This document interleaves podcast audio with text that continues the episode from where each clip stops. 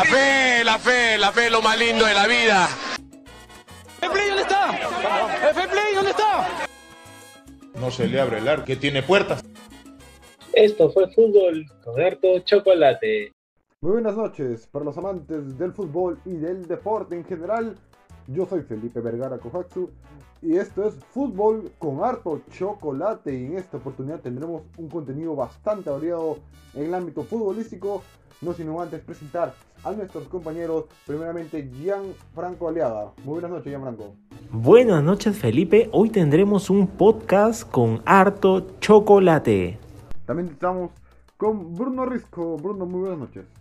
¿Qué tal Felipe? ¿Cómo estás? Bastante preparado con toda la información, tanto de la Copa América como de la Eurocopa. Está Bruno, muy bien. Y también tenemos a Víctor Manuel. ¿Cómo estás, Víctor? Muy buenas noches. ¿Qué tal Felipe, Bruno? Acá un gusto nuevamente estar aquí con ustedes con, con Alto Chocolate.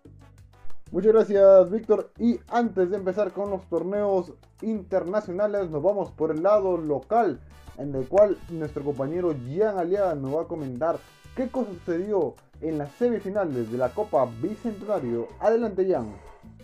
Muchas gracias, Felipe. Pues sí, en las semifinales de la Copa Bicentenario tenemos a Carlos Manucci con el Atlético Grau, los cuales empataron 2 a 2 y se fueron a los penales. Para esto, Carlos Manucci sufrió más de la cuenta para vencer al Atlético Grau y clasificarse a la final de la Copa Bicentenario. El conjunto trujillano se impuso en una tanda de penales 5 a 3 tras haber igualado 2 a 2 en el tiempo regular. Ahora, los carlistas esperan por el vencedor del duelo entre Sporting Cristal y Unión Comercio. Manucci y Grau disputaron un entretenido y reñido encuentro en el estadio Iván Elías Moreno de Villa El Salvador. David Dioses abrió la cuenta a los 19 minutos tras una gran jugada individual de Osnar Norona. Minutos después, los piuranos adelantaron sus líneas en busca del empate, sin embargo, erraron en los últimos metros y abusaron de la pierna. Grau, herido en su orgullo, continuó buscando el arco rival y sobre los 82 minutos encontraron el 1 a 2 tras un cabezazo de Santiago Payares. Este tanto animó al cuadro albo que a los 91 minutos encontró el agónico empate en los pies de Arly Benítez. Finalmente en la tanda de penales, Heredia atajó el fin el disparo de Payares y Manucci se quedó con el boleto a la final. Y por el otro lado, Cristal derrotó 2 a 0 a Unión Comercio en el Callao. Eh, se enfrentaron justamente en el Estadio Miguel Grau por las semifinales de la Copa Bicentenario. Los goles llegaron a cargo de Irving Ávila y de Calcaterra. Ahora los celestes se medirán ante Carlos Manucci. Primero fue Irving Ávila, claro, en el partido a los 54 minutos y después lo hizo Horacio Calcaterra a los 58. 8 y con esta victoria el Sporting Cristal será el segundo clasificado a la gran final de la Copa Bicentenario que se disputará en el Estadio Nacional. La hora todavía se encuentra por definirse, pero es un hecho que este 27 de julio saldrá un nuevo campeón de la edición 2021. Muchas gracias Jan por la información en el ámbito local, pero ahora nos vamos a la Copa América. ¿Qué ha pasado en la Copa América hasta el momento. Nos lo va a acompañar nuestro compañero Bruno Risco con toda la información. Sí, Felipe, para empezar la Copa América ya se disputaron las semifinales, ya estamos a la espera de los últimos dos partidos, pero de eso nos hablará Víctor un poco más adelante. Yo les voy a tocar más que todo cómo, fue, cómo fueron estos partidos en las semifinales. El primero que se jugó fue el Brasil-Perú, en el cual la selección peruana cayó derrotada con un gol de Lucas Paquetá al minuto 35. Eh, hay que mencionar también de que ha habido una polémica por parte del VAR en la que se observó mediante unas cámaras en los programas de televisión donde eh, un codo de Thiago Silva, mientras estaba marcando a Cristian Ramos, podría cobrarse un, un, penal. Pero el VAR no decidió inmiscuir en el tema y el árbitro Tobar reanudó las acciones. Con este resultado, Perú jugaría por el tercer puesto y, y Brasil pasaría directamente a la final.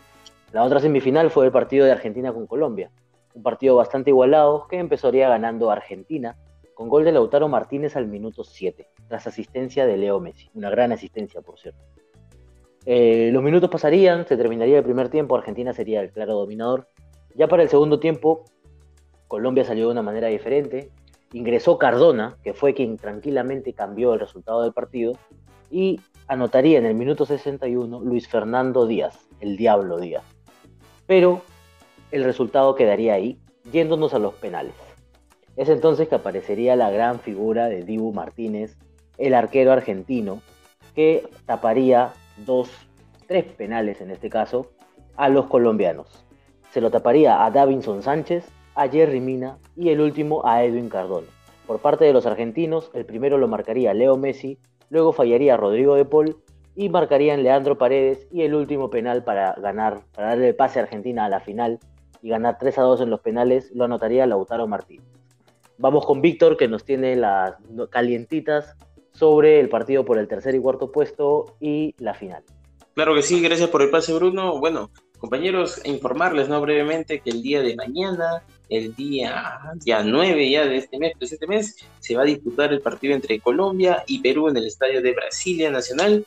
Y bueno, las bastantes especulaciones son los detalles que va a haber un cambio en tema de planteamiento por parte de Ricardo Gareca. Si bien es cierto, lo que ya no estarían al menos en la once titular serían Cristian Ramos, Aldo Corso y tampoco Trauco, ¿no? Las, eh, las sorpresas, como siempre, van a ser eh, Lora tal vez por el lado derecho y López por el lado izquierdo. En la parte de arriba estaría, ya no estaría La Padula, sino estaría arrancando tal vez posiblemente eh, Santiago Ormeño en compañía nuevamente de Las Alegrías, que vuelve André Carrillo, y también en compañía de Cristian Cueva. Y además en la parte del medio va a estar Yotun, Tapia, y también eh, una persona, un personaje que se está acoplando de manera progresiva al grupo, Sergio Peña. Por parte de Colombia, que viene muy dolida frente a una derrota muy contundente ante Argentina y va a buscar, como sea, poder obtener el tercer puesto. Y vamos a ver cómo se, se mide Perú. Por otra parte, en la final tenemos en la Copa América el partido entre Brasil y Argentina, quienes recientemente han venido disputándose partidos muy exhaustivos, más que todo Argentina que lleva hasta el momento de los penales, momento de suspenso. Y bueno, el partido va a ser el día sábado, 10 de julio a las 19 horas. Y señores, ¿en dónde? En el estadio del Maracaná. Todavía el once titular no se llega a confirmar, eso se dará tal vez unas horas antes del partido, pero las especulaciones y el tema de las casas de apuestas están muy rigurosas, ya que también en tema de costos, ¿quiénes están a favor? Por Brasil queda informarles que están pagando 2.50 y por Argentina 3.24, ¿no? En el tema de los balances, vamos a ver quién se disputará y además vamos a ver las caras que se van a enfrentar, ¿no? Las polémicas, ¿quiénes? Entre Neymar y Messi, tal vez posiblemente sea el primer triunfo de Lionel Messi dentro de la Copa América dentro de la Copa América con la selección mayor. Esto ha sido todo por el momento en Copa América. Adelante, Felipe. Muchas gracias, Víctor. Y en esta oportunidad vamos a hablarles del torneo que está al otro lado del charco americano, es decir, la Eurocopa. Que al igual que en el campeonato más antiguo a nivel de selecciones de América, aquí también estamos en las semifinales. Empezando con el partido entre el equipo Italia contra España, el partido más atractivo de las dos semifinales más que todo porque son rivales históricos y bastante complicados. Por el lado italiano, el conjunto de Roberto Mancini empató uno por uno en el cuadro español, en el que quizás hayamos podido apreciar el mejor partido de España a lo largo de la competición debido a que ha sido muy cuestionado por el rendimiento del conjunto de Luis Enrique en los partidos principalmente de fase de grupos y en las llaves de octavos y cuartos de final por su poca efectividad de cara al arco. En el partido inició con gol por medio de Federico Chiesa en el minuto 60. Fue un golazo que no pudo hacer nada. Unai Simón solamente presenciar el balón como entraba a su portería. Por el lado del conjunto español, Álvaro Morata, un delantero que no muchos confían por el hecho de que ha sido bastante cuestionado por su mal rendimiento en el torneo, anotó su tercer gol al minuto 80 que le dio a España para jugar los tiempos extra, que lastimosamente no pudo hacer mucho para anotar el gol que le diera la clasificación a una final luego de nueve años de ausencia. No obstante, en los tiros de punto penal fallaron Dani Olmo por el lado español y Álvaro Morata, el autor del gol, por el lado italiano. El que anotó el gol definitivo fue Jorginho con una clase espléndida para el jugador del Chelsea Football Club. y por ende con ese resultado el conjunto italiano se metió a la final luego de nueve años también de ausencia. Por el lado inglés, Inglaterra se enfrentó al cuadro de Dinamarca, el equipo que todo el mundo ha estado apoyando desde el incidente con Christian Eriksen en la primera jornada ante el conjunto de Finlandia. El partido fue bastante luchado al principio, sin embargo, minuto 30, Damsgaard con un golazo de libre directo, el primer gol de libre directo en el torneo de la Eurocopa en este año. Sorprendió al conjunto inglés, a Jordan Pickford que le quitó el invicto de los goles. No obstante, el gol del empate no cayó tan lejos, ya que, ya que el Bakary Shaka le dio un buen pase para que Raheem Sterling anote el gol. No obstante, Simon Dier, el defensor y capitán danés, mandó a su propia puerta el balón provocado por Raheem Sterling, que estaba muy cerca de la jugada. Si no metía el central, lo metía Raheem.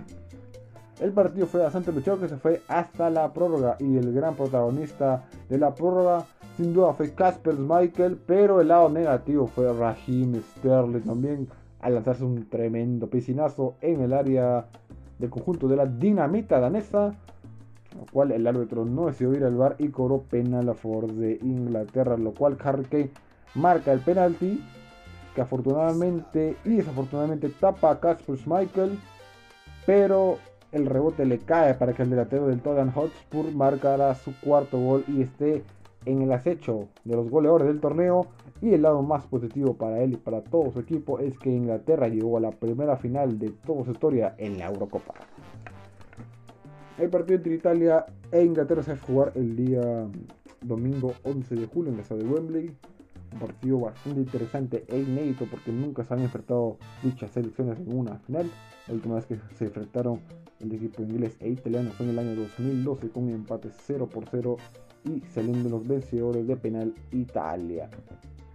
Y bueno, ahora nos vamos a tener una entrevista exclusiva con el productor de Gol Perú, Carlos Tazara, respondiendo algunas preguntas de la Eurocopa.